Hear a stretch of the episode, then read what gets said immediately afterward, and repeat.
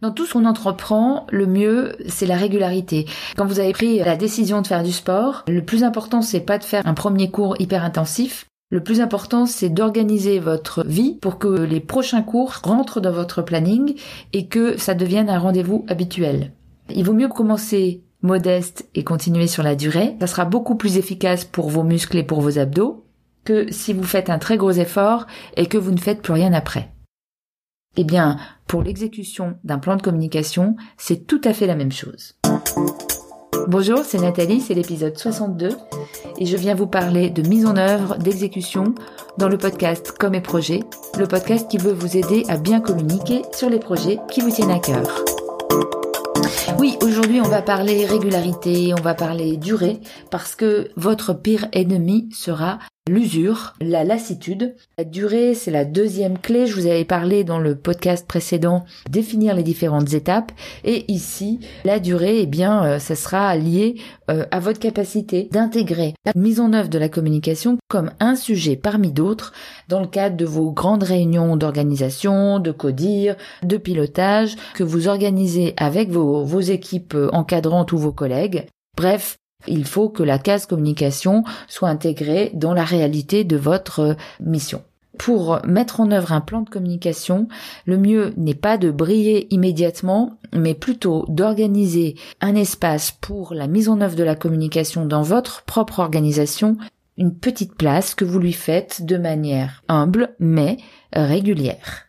Euh, ça, c'est vraiment quelque chose de très important et il faut la nourrir non pas avec des grandes idées, mais avec des actions et des résultats précis. La communication, ça correspond à des décisions opérationnelles et bien derrière, ça doit être suivi d'une information partagée sur l'avancement, sur la mise en œuvre, sur les difficultés rencontrées, sur les solutions nouvelles à trouver. Bref, comme tout autre sujet, la communication mérite votre attention régulière, ni plus ni moins que la comptabilité, les possibilités d'optimiser euh, les process de, de production, etc., etc. Donc ça, c'était le deuxième conseil après euh, celui que je vous ai donné euh, dans l'épisode précédent, qui consistait à définir les étapes et à prioriser les actions et à ne pas prendre tout de front. Je veux revenir sur un autre aspect qui me semble essentiel et qu'on a, dont on a un peu parlé, les ressources et les ressources internes notamment euh, pour la mise en œuvre de cette, ce plan de communication. Très souvent, dans ces plans de communication, il y a le fait de produire des contenus, il y a le fait de trouver de nouvelles idées pour étayer une preuve, euh, etc.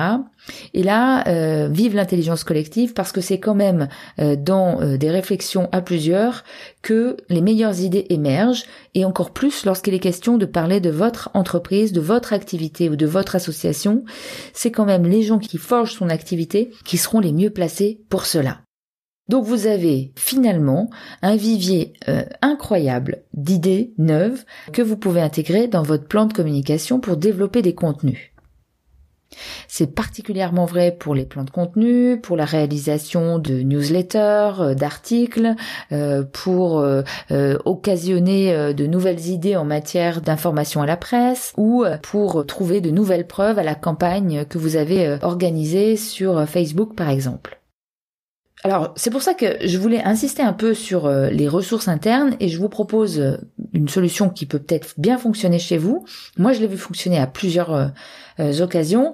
C'est de créer des binômes, pas forcément de personnes dans les mêmes services justement, pour développer une forme de dynamique croisée entre des gens qui ont des réalités de travail différentes et complémentaires et qui auront donc des vues différentes. Si vous les invitez ensemble à développer euh, de nouvelles idées euh, en intégrant dans leur plan de charge un temps de travail commun, euh, par exemple chaque semaine, vous allez avoir beaucoup plus d'idées que si vous restez seul dans votre bureau à imaginer les idées. Et de ce fourmillement d'idées, vous allez avoir une batterie, une collection de, sujets que vous pourrez exploiter au fil du temps. Voilà, donc les ressources en interne, c'est déjà quelque chose de très intéressant pour, pour la fabrique d'idées. Mais ça, ça marche chez les bisounours quand tout le monde est heureux et content et qu'il n'a pas d'urgence à faire. Euh, souvent, ils ont des priorités, ils n'ont pas forcément les mêmes sensibilités, et vous en avez même qui n'aiment pas tellement la com, qui voient pas trop à quoi ça sert, hormis à euh, valoriser le patron et la boîte, mais pas réellement leur travail. C'est pour ça que, avant de lancer vos binômes, je vous invite fortement à partager la stratégie. C'est-à-dire que la stratégie ne doit pas rester euh, dans un dans un document euh, euh, diffusé comme ça. Il faut largement la, la, partager et faire réagir vos équipes pour qu'elles se l'approprient. Si vous voulez mobiliser vos équipes en interne, la stratégie de communication doit être connue, elle doit être objet d'un travail pour vos équipes et ne viendront qu'enrichir les recommandations. Si vous n'avez pas intégré vos équipes avant dans la réalisation de la stratégie, ce qui est un choix, euh, il va falloir le faire maintenant. Et il va falloir le faire en leur proposant justement d'interpréter euh, cette stratégie et ce plan de communication et de proposer les idées de mise en œuvre. Euh, il faut absolument qu'ils se l'approprient. Et puis, euh, troisième aspect pour que ça fonctionne bien avec vos équipes, ce sera la méthode. La méthode, c'est qu'à mon avis, il faut créer une régularité, je disais tout à l'heure, quelque chose de, de récurrent toutes les semaines. Et il faut les amener à réfléchir et à mettre en œuvre des actions en ayant toujours à l'œil les attentes initiales, ne pas perdre de vue les attentes initiales et avoir un œil sur le résultat de ce qu'ils font. Dans ce contexte-là, à eux d'interpréter et à eux de trouver ou d'expérimenter différentes choses. Euh, je pense que c'est euh, c'est en les laissant euh, tester des choses que vous aurez les meilleurs résultats parce que du coup le challenge est là aussi et la com devient un sujet de challenge dans l'intérêt de tout le monde. Je reviens enfin sur euh, les ressources externes que vous pourriez mobiliser de temps en temps. Moi, de mon point de vue, euh, ces ressources externes, elles sont vraiment importantes. Elles permettent d'oxygéner un peu les équipes qui s'essoufflent, parce que ça, peut arriver. Elles permettent d'apporter de la compétence. Elles permettent de, faire monter en compétence un certain nombre de personnes euh, avec qui elles vont forcément travailler. Et euh, l'idée, c'est vraiment de l'intégrer non pas comme un concurrent ou comme un prestataire pur et dur, mais plutôt comme un partenaire pour aller vers du mieux et vers une mise en œuvre euh, euh, précise. Ça peut être aussi un support pour tous ceux qui ont du mal à développer voilà des actions qui sont un peu plus compliquées. Enfin, toujours euh, s'agissant de la mise en œuvre, je vous avais parlé des étapes et de la priorisation, de l'intégration euh, de euh, ce sujet dans la durée et des ressources à mobiliser selon un mode dynamique. je pense qu'on peut, on doit terminer sur la notion de résultat.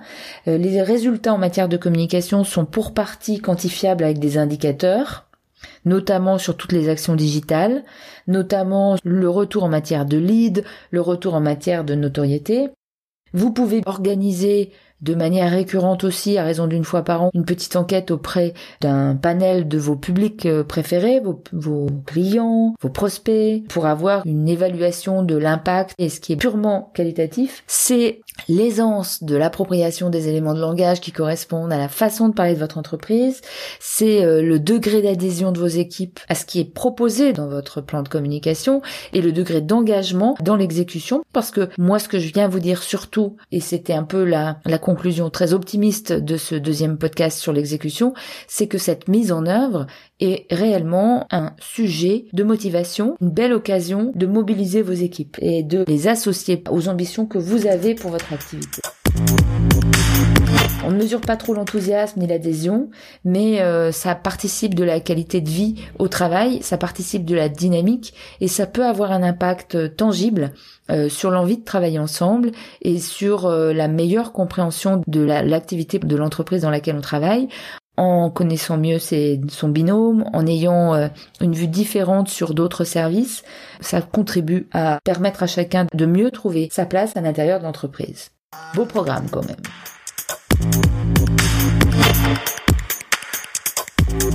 Voilà, j'ai terminé s'agissant de ce que je voulais vous dire aujourd'hui sur l'exécution.